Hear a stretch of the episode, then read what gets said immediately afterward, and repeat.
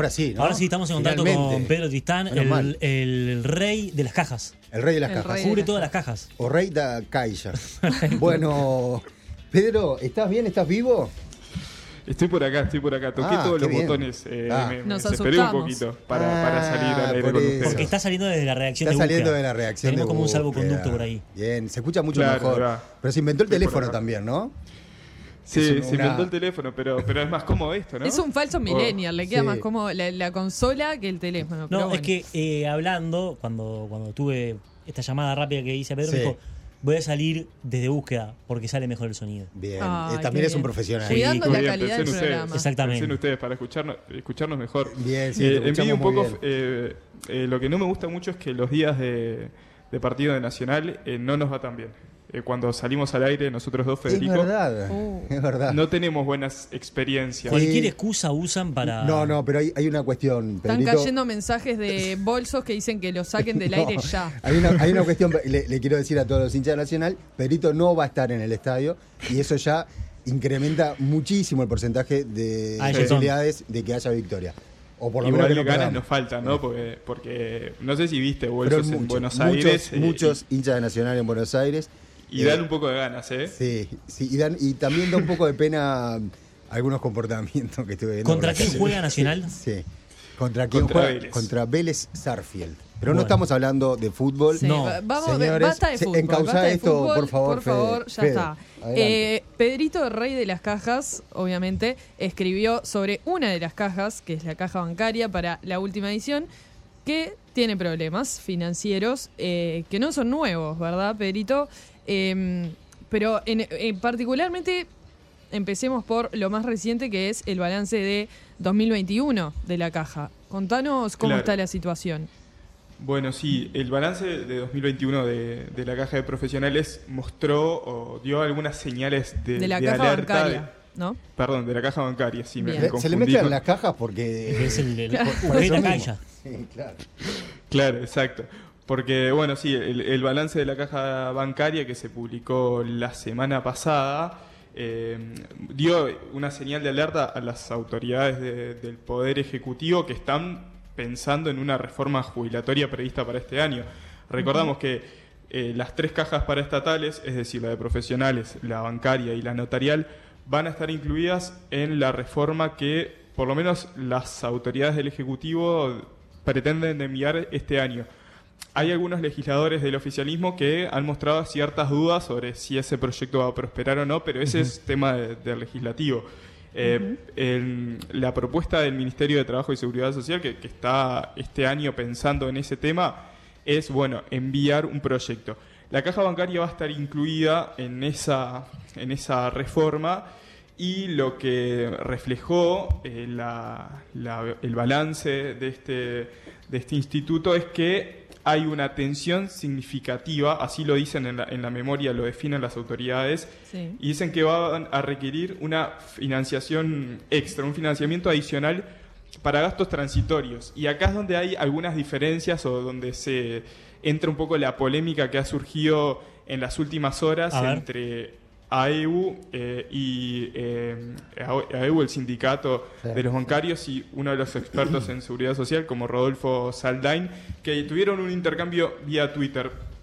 Porque bueno, hay que remontarse al 2008 para ir eh, a- al inicio de este problema. Capaz que Fede Castillo ahí se acuerda un poco, un poco más por, por un tema de edad, simplemente. Ah, por la edad. Qué Sí. terrible. No, Eh, pero recuerdo, recuerdo, yo estaba trabajando en el diario El País en esa época. ¿Escribían dom- a máquina o ya había computadora? Qué atrevidos, ¿eh? En el, en el 2008 me acuerdo que la gran, eh, lo que mi, mi, mi centro de interés era la reforma de la salud. Eso era lo que, Era la- lo que a lo que Ah, me bien. dedicaba a lleno. La reforma de la salud que se estaba eh, eh, implementando, la reforma Es como sanitaria. cuando te preguntan a los Sí. políticos qué votaste en el sí o el no en la dictadura. No, yo no votaba, tenía 16 años. ¿No? Como que yo no cubría ese asunto. disculpe. Por eso, yo no cubría eso. Yo lo que eh, estaba eh, 24-7 pensando en temas vinculados En- a los en temas de salud. ¿Y Sí. con la caja bancaria qué pasaba en 2008? Bueno, y en 2008 la caja bancaria eh, tuvo una reforma, una, una reforma que ahí, bueno, eh, se incluyeron, por ejemplo, otros, otros eh, empleados, tuvo más, más aportes del Estado, otras nuevas contribuciones. eh, a ese sistema. Y bueno, y esa etapa, esa, esa reforma de la caja previó tres etapas. Una primera, que básicamente eh, unos años de superávits, o sea, de buenos resultados eh, operativos y de crecimiento en la cantidad de, los activos. Una segunda, que es la que, la que estamos ahora, que es cuando hay déficits eh, en la caja bancaria y cuando descienden los, los aportantes. Y una tercera etapa prevista para más o menos dentro de una década en la que vuelven a los superávits. Entonces lo que dicen, eh, por ejemplo, desde la caja bancaria es, bueno, esto estaba previsto, esto que pasa ahora, esto de la tensión significativa, que se va a requerir financiamiento adicional, eh, es momentáneo, es por ahora, pero ya van a volver, ya van a venir, ya vamos a tener mejores resultados dentro, dentro de algunos años. ¿Y se sabe cuánto dura esta etapa? Claro, ahí entra un poco la, diferencia. Eh, ahí entran un poco los, números diferentes. Porque la caja bancaria dice más o menos hasta 2035. En 2035 esto empieza a mejorar y hasta ahí tenemos más o menos cubierto. Sin embargo, hay una consultoría independiente hecha por, un consultor del BID a pedido del Ministerio de Economía.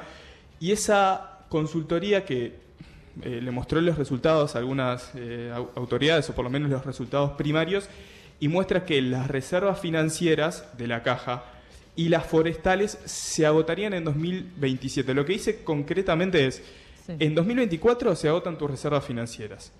Y las reservas forestales, las reservas forestales son, eh, para, para, resumirlo, campos forestados que tiene la caja bancaria y que es una fuente histórica de, de financiamiento. Desde el 64 tiene una serie de campos que, dedica a la forestación y que eh, es una de sus fuentes de, ingreso de, recursos. Bueno, y esas reservas se, agotan en 2027. Entonces quedan unos años eh, entre 2027 y 2035, cuando vuelva esa tercera etapa, que la caja bancaria, los números de la caja bancaria están en problemas. Entonces, eh, por ahí pasa un poco resumido ¿no? esta, esta crisis eh, de la caja bancaria que coincide un poco con los números que hemos comentado otras veces de la caja de profesionales, que también tiene algunos problemas con, el corto plazo, con el... Eh, a 2024 más o menos se le terminan las reservas, según algunas estimaciones. Entonces, por eso es que las eh, autoridades del Ministerio de Trabajo han puesto como sus ojos ahí y se han reunido con las autoridades del instituto y, plantean eh, algunas alternativas o le piden que planteen soluciones para mejorar esta situación en el corto plazo, que es cuando necesitan esas medidas urgentes. ¿no? Se entiende. Pedro, además de la caja bancaria y la caja profesional, ¿hay alguna otra caja que esté siguiendo? Bueno, la caja notarial de las tres paraestatales es la que muestra mejores resultados por ahora.